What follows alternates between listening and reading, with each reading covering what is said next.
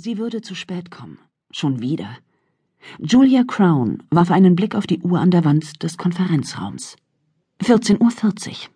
Das heutige Meeting war leider ganz und gar nicht ruhig verlaufen. Und ein Ende der Sorgerechtsbesprechung war noch längst nicht in Sicht. Was vor allem an Carol Prowse lag, Julias Klientin. Carol verhielt sich irrational, auch wenn man ihr das nicht wirklich übel nehmen konnte. Immerhin hatte die Stadträtin ihren Mann Jordi, seines Zeichens Poet und Teilzeit-Englischlehrer, mit einer ehemaligen Schülerin im Bett erwischt. Leichter machte Carols Verhalten die Sache trotzdem nicht. Tap, tap, tap. Unter dem Tisch begann Julias Fuß einen nervösen Rhythmus zu klopfen. Um drei Uhr musste sie Anna, ihre fünfjährige Tochter, von der Schule abholen. Und heute durfte sie unter gar keinen Umständen zu spät kommen, denn eine halbe Stunde später waren sie bereits mit dieser Cocker Spaniel Besitzerin verabredet, damit Anna sich einen Welpen aussuchen konnte. Die Hundebesitzerin hatte angeboten, bis um halb vier auf sie zu warten. Danach musste sie zur Nachtschicht ins Krankenhaus. Und natürlich hatte Anna seit Tagen von nichts anderem mehr gesprochen als von diesem Hund. Anna brauchte diesen Hund.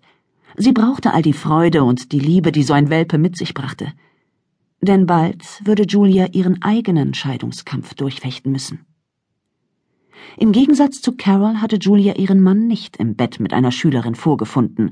Dankenswerterweise. Schließlich unterrichtete Brian die Unterstufe. Auch sonst war keine weibliche Konkurrenz in ihr Leben eingedrungen. Und selbst wenn, hätte ihr das vermutlich nichts ausgemacht. Und genau darin lag das Problem. Sie mochte Brian. Er war ein guter Mensch, ein guter Vater und ein guter Ehemann. Na ja, er war okay als Mensch, Vater und Ehemann, aber er inspirierte sie nicht. Schlimmer noch, er interessierte sie nicht. Inzwischen jedenfalls nicht mehr. Es war nicht immer so gewesen. Eine Zeit lang hatte da dieses Foto auf dem Schreibtisch in ihrem Büro gestanden. Brian und sie, am Strand von Milos, der erste Abend ihrer Flitterwochen. Damals war zwischen Brian und ihr alles so einfach gewesen, so liebevoll, so eng verbunden. Aber diese Verbundenheit existierte längst nicht mehr. Irgendwo auf ihrem Weg hatten sie beide unterschiedliche Pfade eingeschlagen und angefangen, unterschiedliche Dinge im Leben wichtig zu finden. Der ganze Prozess war derart schleichend abgelaufen, dass sie es zunächst gar nicht bemerkt hatten. Und jetzt war es zu spät. Inzwischen waren sie meilenweit voneinander entfernt.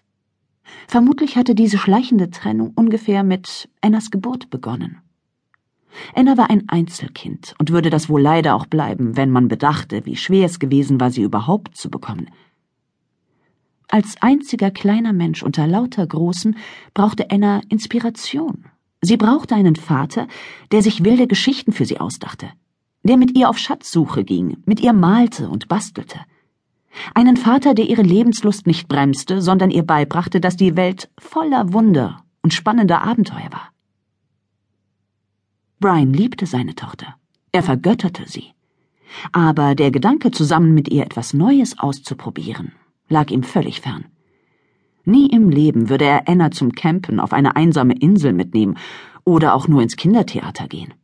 Noch kein einziges Mal hatte er einen Hindernisparcours im Garten aufgebaut, sich mit ihr verkleidet, Trampolinspringen mit ihr geübt oder eine Familienolympiade ausgerichtet.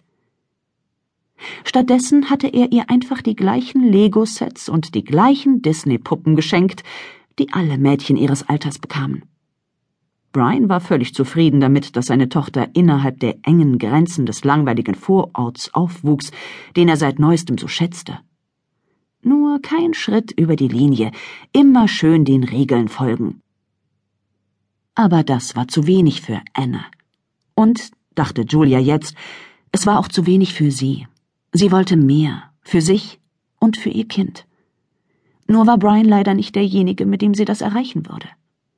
Um ganz ehrlich zu sein, war er einfach etwas langweilig. Auch wenn sie ihm das nie so gesagt hätte. Jedenfalls war das ihre feste Absicht gewesen. Aber als sie Brian vor einem Monat mitgeteilt hatte, dass sie sich Gedanken über ihre gemeinsame Zukunft machte, beziehungsweise über die Frage, ob es so etwas überhaupt geben würde, hatte er äußerst gereizt reagiert.